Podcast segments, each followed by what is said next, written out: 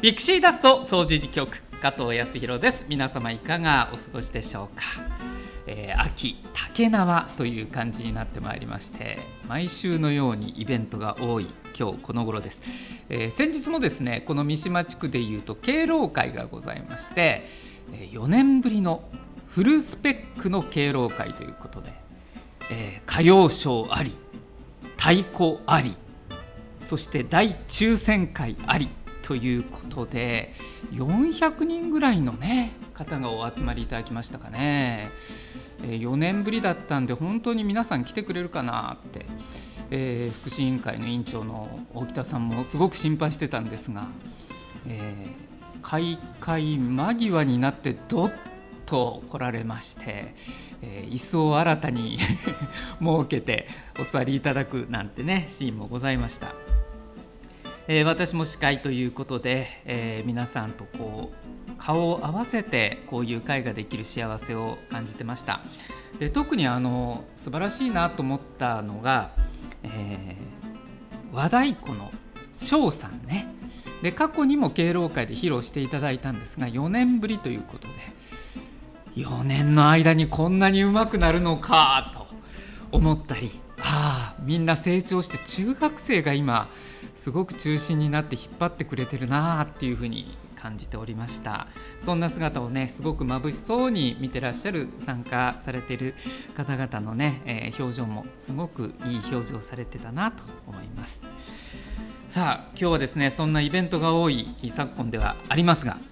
三島中学に私お邪魔しておりまして、えー、特別のスタジオでこれパソコン室っていうんですかね。何もないんですけど今。あのノートパソコンになっちゃったんで、えー、パソコン室のところで喋っております、えー、今日のゲストは三島中学校の教員でいらっしゃいます。そして人権サークル B リーブの顧問八尾茜先生です。八尾先生よろしくお願いします。よろしくお願いします。三島中の八尾です。はいよろしくお願いいたします、えー、ここの教室がスタジオになるっていうのはどんなご気分ですか？子供がやるのは見てたんですけど実際やるとなるとちょっと緊張します、はい、あそうですか、そうですか、はい、もうホームなんでここは八尾さんの,、うん、あのホームの感じでやっていただければなと思います。今日よろしくお願いいたします。お願いします。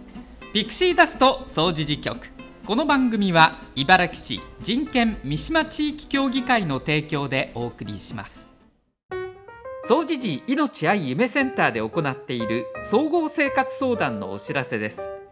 総持寺命愛夢センターでは月曜から土曜の午前9時から午後5時までどんな相談事でもお受けする総合生活相談を行っています。不安やモヤモヤ心配事がある。差別や偏見で苦しんでいる。またこんなことをしてみたいなどどんなことでもご相談ください。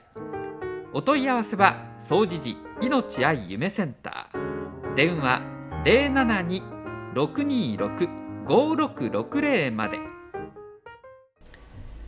ピクシーダスト総持寺局さあ今日の特集でございます。今日は三島中ビリーブについてということでゲストは顧問の八尾茜先生です。改めましてよろしくお願いいたします。よろしくお願いします。さあ、えー、まだちょっと緊張気味ですか？はい。何を急にこの人は喋り出すんだっていう顔で僕のことを見てますけどね、はい、あのこんな感じでやってるんですよ。はい。えー、ビリーブっていうのはねあのこのピクシーダストというラジオの中でも結構ご紹介してるんですけれども、えー、三島中学校のサークル人権サークルということですね。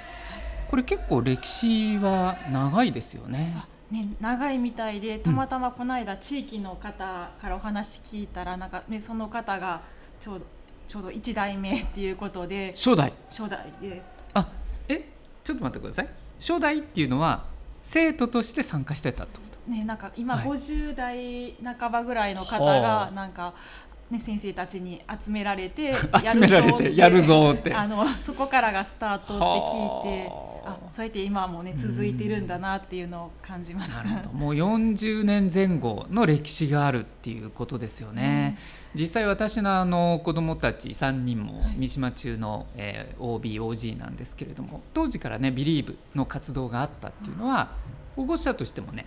聞いてるところはあったんですよね。でも実際にどういう活動をしているのかこの辺りを、えー、ぜひ顧問の八尾先生に聞いてみたいと思います。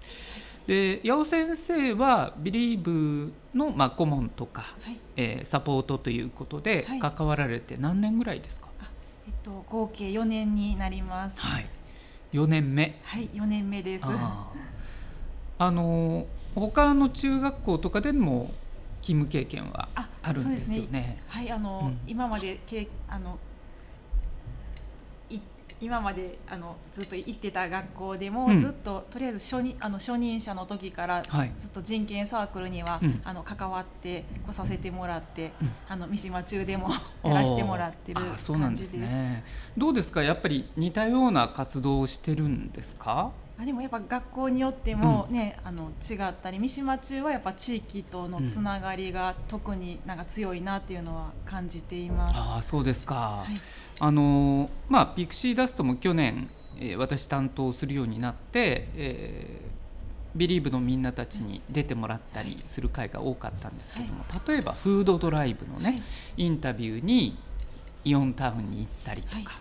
えー、あと防災というテーマで避難所を巡っていくなんてこともありましたし、えー、つい先日ね9月の2日には、はい、あのカフェで、はい、えー、みかんカフェで、はい。えー、いろんなサービスを実際に食べるものを作ったり飲み物を用意したりで子どもたちの相手をして遊んであげたりとか、はい、まあ、そんな活動までされてるっていう。ここまでの広がりっていうのはどうですか？こう人権サークル中学の見た場合ね、すごい本当に最後やっぱりねなんか地域で何かできることまでやりたいって言ったのを子どもたちの姿を見て、うん、やっぱり3年間こう積み重ねてきたことがやっぱこう集大成みたいな感じで、うん、あのね、みかんカフェでなんか子どもたち発揮していったのかなっていうふうに思っています。はい、あの日八尾先生もね、えー、現場にいらっしゃってましたよね。あの実際そのみかんカフェをやろうよっていうのも、はい、誰かが先生がもう決めて子どもたちがそこに連れて行かれるっていうのじゃなくて、はい、多分子どもたちが議論して、はい、こんなことが問題だからこう解決できないかっていう過程があったと思うんですけど、はい、普段そのビリーブ、人権サークルの活動としてはどういうことをこの校内ではやってるんですか？最近はねちょっと校内あんまりできてないんですけども結構最初の頃はやっぱクラスとかにやっぱ困ってる人とか、相談できずにいる人とかもいるんじゃないかっていうこととかで、あのアンケートをねみんな取って匿名で取ってでやっぱクラスにこんな思いしてる人いるよとか、なんかあと自分たちでもなんかこういう時しんどかったとか困ったとかちょっと孤立感を感じたみたいなとかをまずねみんなで見てでもお互いそういう時あるよねとかで何かできることないかなみたいなところからまだあの地域にね何回か行かしてもらって、うん、したら地域もやっぱしんどい時にしんどいって言えるそういう地域を作っていきたいっていう、うん、なんかそういう場所があるって知った時に、はい、なんかそういう場所がね地域にあるっていうのを知るだけでもちょっとホッとするよなっていう子どもたちもいて、うん、でやっぱそこからこう最終的にはやっぱその地域であのみかんのことあねみかんカフェで何かやりたい。であのビリーブのこともなんか地域の人に知ってもらいたいみたいななんかそういう気持ちが重なっていったっていうのが、はい、あります。なるほど。あの自分たちの中で何か困りごとを解決しようっていうまず第一段階があって、はい。はい、外に目を向けていった時に、はい、そういう場所があるんだ。例えば生きづらいなって思ってる人たちが話を聞いてもらえるっていう、そういう場所があるんだっていうのを知った時の子どもたちってどんな反応だったんですか？結構そうですね、うん、なんか学校の中ではやっぱりこう素直になれないとか、ねっていう子どもたちもやっぱ地域に出てこう話したらまだ違うしが、ね、姿が出せたり、うん、絶対学校ではこう手を挙げて立候補とかしない子とかがなんか地域に出てそのラジオ活動とかインタビューとかの時にはこうやりたいって自分から言えたりとかなんか本当に普段と違う姿があってなんか力入れずにこう入れるみたいななんかそういうねなんか先生とかやったらやっぱりこう、うん。ちょっと意識してしまう部分とかもなんか、ね、地域に出たらなんか本当に安心して自分が出せるみたいな,、なんかそういうそうですか。なんかほっとしたっていう姿とかがありました。なんか伸び伸びしてるんですかね。あ結構、ね、伸び伸びしすぎてちょっと あの心配なところも ありますが。あー表情がやっぱ違いますか見てて、はい。うん。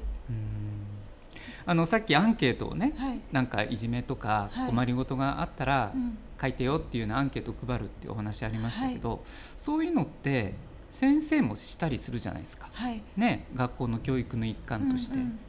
そこの反応って違うもんですかね。あ子どもたちが自分たちで決めてうん。アンケートを配るのと、うん。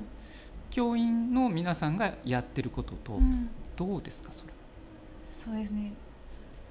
結構まあかいいろいろねなんか思、うん。クラスの中でなんか自分ねこう友達って言ってる自分は思ってるけどね思われてないんじゃないかとかいろんな悩みとかうんを結構素直にやっぱ出してきたりでそれを集計するのも子供なのででその時にやっぱりあなんかクラスにやっぱこういう思いししてる人がいるとかに気づいてで何かできひんかっていうことで、まあ、人権サークルのメンバーだけやったらね、ちょっと少ないのでそなんか今の2年3年生はこう学級委員さんとかと一緒になってでまたそれを返していくみたいな時間取ったりしてでその時にやっぱり学校に、ね、来にくいっていう。うん子がいいるっていうような状況を、まあ、学級委員の子がなんかそれってでも自分たち、ねうん関係ないことじゃなくて、うんやっぱ責任があるんちゃうかみたいなんでやっぱ返したっていうこととかも聞いてて、やっぱ自分たちでこう考えてやるっていうことでなんかね教師から言われたのとはやっぱり、ね、考えるところとかが違うんかなっていうのとかはうん。実際にやってみて感じました。今お話を伺っていて、はい。あそうかって、うん。まあ、当然なんだけどそうだよなと思ったことがあるんですけど、はいアンケートを回収するのもはい。自分たちだから、はい。その返ってきたアンケートの束を見てはい。こんなにみんな悩んでるんだとか、うん。こんな苦しいって感じてる人がいるんだっていうのをうん実感できるっていうのはすごく大きいですね。うん。なんかその人事じゃなくて、うん。その時点で自分ごとになってるっていう気が私はしたんですけど、はい。どうでしょう？そうですね。なんか回収する側も悩んでたりとかもあるから、ね。なんかあ自分だけじゃないっていう部分もあったり、うん。あとなんか相談できる人いますかみたいな欄を子どもたちが作りたいって作った時になんか相談できてるとかって書いてたらなんかねほっとしてはったし、なんかこのクラス、ね、みんなあの相談できる人はいるんだみたいなあったり。でも逆にやっぱり相談できる人いないみたいなのがあったらなんかねこのこの人たちじゃあねずっと抱えてるんかなみたいな。うん。なんかそんなんが出てきたりじゃあ何ができるんかなっていうのをねちょっとやっぱ思い描くような姿とかは、うん。はいありました。あのクラスの中でまとまりがいいクラスとそうじゃないクラスもあったりするのは現実じゃないですか、はい。はい。でもそこが全体でアンケートを取ると横断的になって、うん。三島中全体での何かこう、えー問題意識が高まるんだろうなっていうふうに今伺ってて思いました。はいあの先生からご覧になっていて、はいまあ、4年、えー携わってらっしゃると。はいっていうことは今の3年生は1年生の頃から見てらっしゃいますよね。はいどうですかその成長していくこの過程、中学生ってものすごく成長する時期だと思うんですけど、先生からご覧になっててビリーブとの兼ね合いで見ると。そうですねなんか最初はやっぱりそれぞれのねまあ、もしもちろんなんかやっぱりグループによってあ合う合わないはね今もあって なんかね普段からこう喋る子らと普段は喋らないとかもあるんですけど、でもやっぱりこう同じ目標に向かった時に本当に一緒にやれるしあのフードバンクのね、はい。あのフードドライブとかのインタビューとかにやっぱ行かしてもらったりあの地域の方のお話聞く中でなんか、まあ、ある子が、ね、自分もやっぱ困った時にすごいお世話になって助かったんやみたいなこととか言ってくれることでなんかすごい身近な、ね、自分の隣にいる人のなんか問題なんやとかすごいなんか近いものって考えてじゃあやっぱりもしかしたら分かってないけど他にもクラスとかにそうやって困ってる人とかいた時に、うん、あの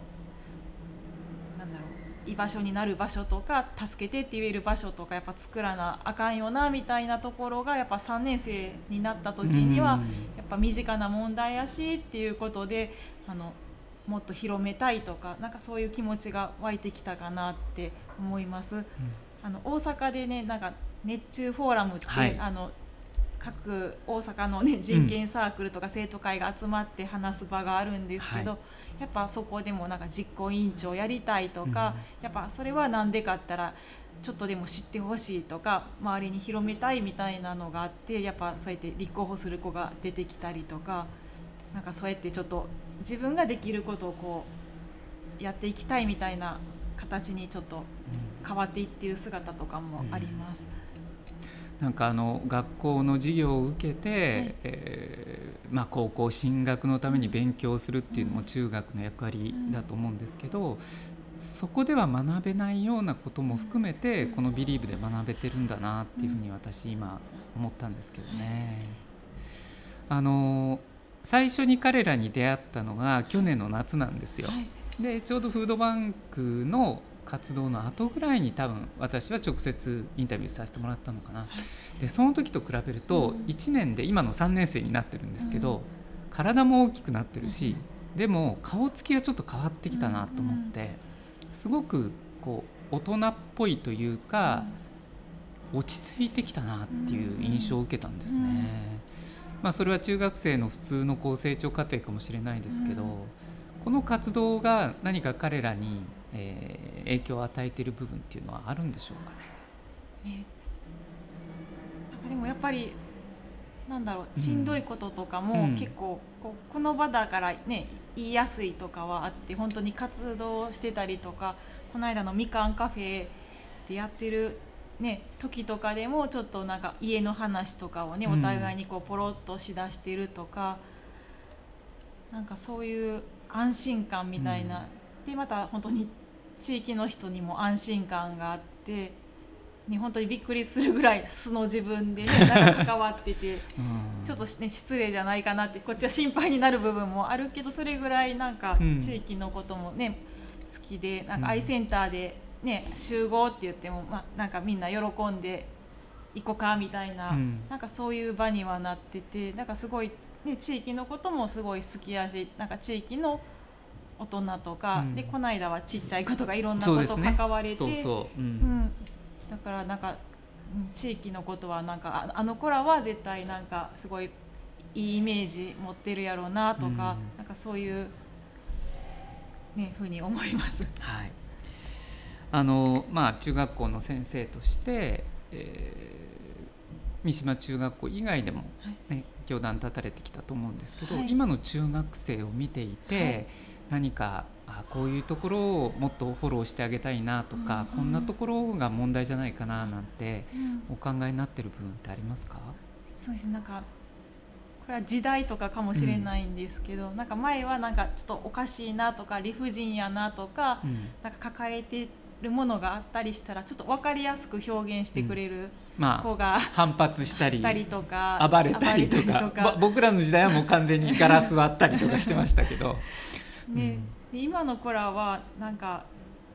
表面上はなんかちょっとやっぱ大丈夫なふりしとかないといけないって思ってる子もいてたり、うん、もちろんねあのいろんな方法で出してくれる子もいるんだけどなんか出せてないしんどくてもなんかなんか自分が悪いんかなとか、うん、そんなんでこう隠してるような子もいてて、うん、だからね本当にしんどい時って別にしんどいって出してもいいし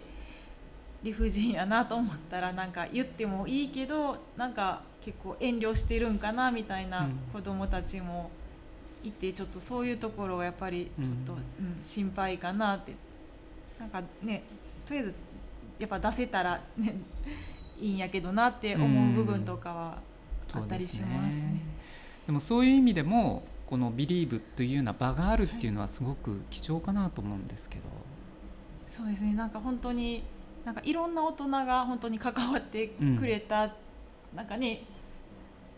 だから例えば学校の先生とは合わないとかでも、うん、なんかでも地域の人やったらこう いけるなんかいろんなロールモデルとかあのおっちゃんだったら話せるわみたいなね、ねうん、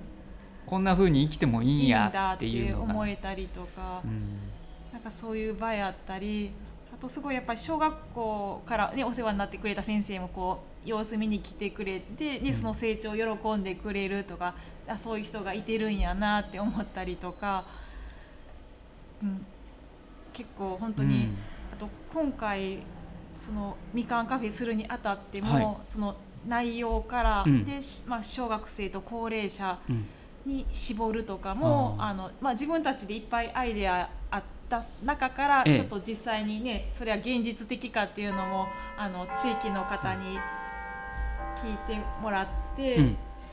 でアドバイスもらったり実際あの、ね、みかんのクレープ屋さんやってる方からも話聞いたりとかして、はいはいうん、事前の調査も全部自分たちでして。でそこから実際また小学生にインタビュー化してもらって、うん、あと高齢者にもあの囲碁将棋の方に聞いて。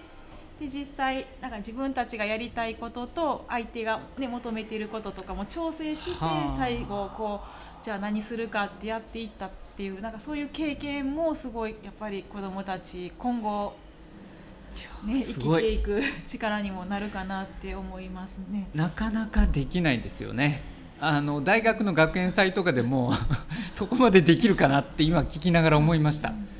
いやすごいですね。ねなんか本当でも、うん、あの結構ね最当初は、なんか地域行ったらなんかやってもらえるみたいなこっちあんまり準備しなくてもみたいななんかちょっとそういう ところもあったんですけどあのとりあえず行ったらなんか面白いことあるしっていう、うん、なんかそんなんで乗っかってみたいな、うん、でもあの突き放されるとか突き放される 自分らで考えやって言われるところもあるから。で最終はなんか、ね、自分たちでこう、方向性決めてこう最初は、ね、本当に乗っかってたところからね、やりたいとかにこう変わっていったっていうのは、本当にそれも大きいかなと思います。で楽しさもそこで、自分たちで作る楽しさも味わいましたよね。ね。まあ、これからも「ビリーブの活動続いていくと思うんですけど、はい、ちょっとこの近いその将来じゃないけど未来を見据えた時に、はい、こんなことをやっていきたいなとかこの三島の地域とこんなことをまた同じようなことでもいいんですけど、進めていきたいなという部分があればぜひ最後にお願いします。そうですね。またあのやっぱり地域の中の、ね、学校やし子どもたちも地域で生きていくのでやっぱ地域と関わって何か一緒に、まあ、社会参画っていうか、うん、やっぱそういう経験はやっぱさせたいなさ、ね、で自分たちもこうやってできることあるんやとかちょっとねみんなでやったらちょっとよりちょっとね良くなったとか、うん、なんかそういう経験をやっぱさせたいなっていうのは思っています。はいあのこちらこそよろしくお願いしますっていう感じなんですけれども。よろしくお願いいたします。はい、さあそんな中三島中学は、えー、もうこれ多分オンエアしている日なんですけど えー、久しぶりのフェスタがありますね、はい、名前がなんか変わって夢笑顔アイフェスタっていうんですか？アイフェスですか、はい、はい、夢笑顔アイフェス2023、えー、これどんなあの内容になるんでしょうか、はい効果をバックにお願いします。すみません。はい。えっとあのコロナが明けて本当初めてできるあのフェスになりですけれども、ねうん、今年はあのもちろんあの地域の中の学校っていうことで、うん、やっぱり共にねいろんな人が集まってあの本当に支え合える地域を作るっていうのは今までと同じなんですけど、はい、あの年はあのちょっと防災っていうところに、うん、あの力入れて、えー、あのやっていこうとしている1年目で、うん、あのまだあの1年目なのであの大きなことはできないんですけど、はい、あの各委員会とかビリーブのメンバーが、うん、あの各班あの食料班とか、施設管理班とかに分かれてでそこにまあ他の中学生やったり地域の人とか保護者も来てもらって、一緒にもう考えたり体験したりしようっていうなんかそういうあのフェスになっています。はい、あの以前、えー、三島中フェスタって僕も出かけて行ったことがあるんですけど、あれはあれで楽しい何か地域の、まあ、お祭りじゃないけれども中学校に入れる日っていう認識でしたね、はい、僕なんかは。でも今回はテーマが防災ってはっきりしていて、はいあなるほどと思ったのがあの災害が起きた時に、はい。やっぱりそれは中学生であろうと大人であろうと被災することがあって、はい。お互い協力していかなきゃいけないし、どんな顔した人たちが住んでるのかっていうのを知ることがまず大事かなって思うんですよね。はい。そういう意味ではすごくこれ三島中学校あの避難場所でもあるんですけど、はい。そこが拠点になってるっていうのは大きいなって思います。えー私もこの日、えーピクシーダストとして ラジオとしてはい。こちらの方にお邪魔しようかなと思ってまして。八尾先生もいらっしゃるんですか？あはいえっと自分もあのビリーブのところで一緒にあの避難者管理班でお。させてもらっています。ました、まあ、どんな動きをね皆さんはい。他のブースされてるのか、えー興味津々ですけども、はい。10ぐらいブースが出るんですかね？あそうですね。10ぐらいのブースがあって、それぞれであの子どもたちがあのやりたいって言った企画とかがあるのでえそう実際のそのねあの班班の仕事と違はいう部分も含めて、うんあの子どもたちがやってみたいってことであのこう地域の人とかと一緒にやれたら、ね、いいなと思っています。えはいありがとうございます。ぜひあのねその日どんな表情でみんなが生き生きね動いてるのか、えー見てみたいなと思いますし八尾先生にもお会いできるので楽しみにしています。えー今日のゲストは三島中学校の人権サークルビリーブの顧問八尾茜先生でした。八尾先生ありがとうございました。ありがとうございました。中高生から39歳までの生きづらさを抱える若者の居場所ユースプラザイーストちょい不登校ニート引きこもりなどちょっとしんどいなうまくいかないなどうしたらいいんだろうといった悩みの相談ができます。火曜日から土曜日午前9時から午後9時まで総持寺命愛夢センター別館で行っています。ご相談には予約が必要です。ご予約お問い合わせは電話072-628-6993まで。不登校引きこもりの子を持つ保護者やご家族の優しい語り場ちょいカフェ。一人で悩みを抱え込んだりしんどい思いをしていませんか？ユースプラザイーストちょいでは保護者ご家族の方に気軽にご参加いただける家族会ちょいカフェを開催しています。毎月第1金曜日午前10時から12時まで総持寺カフェみかん屋でやっています。申し込みは不要です。ちょっと覗きに来てください。お問い合わせはユースプラザイーストちょい072-628-6993まで。さあ今回の放送いかがでしたでしょうか、えー人権サークルビリーブについてたびたびねこのピクシーダストの中でもご紹介してきましたけれども。ああそういう場所が三島中学の中にあって生徒たちが集ってで社会に関心を持ってそれが地域との活動につながっていったんだっていうところを実感していただけたんじゃないでしょうか。私もなんかあの中学時代にこういう経験ができるってすごく貴重だなって思って、え聞いてました。僕自身の中学時代にはこういうことがなかったので、えーもっとなんか自分の将来について考えたりこんな風に生きたいっていうことを、えー仲間と話し合えるっていうそういう場になるのかなっていうふうに感じております。えー、ビリーブの活動今後もねこの放送の中で伝えられる機会がありましたらお伝えしていきたいと思います。えピクシーダスト総持寺局次回もお楽しみに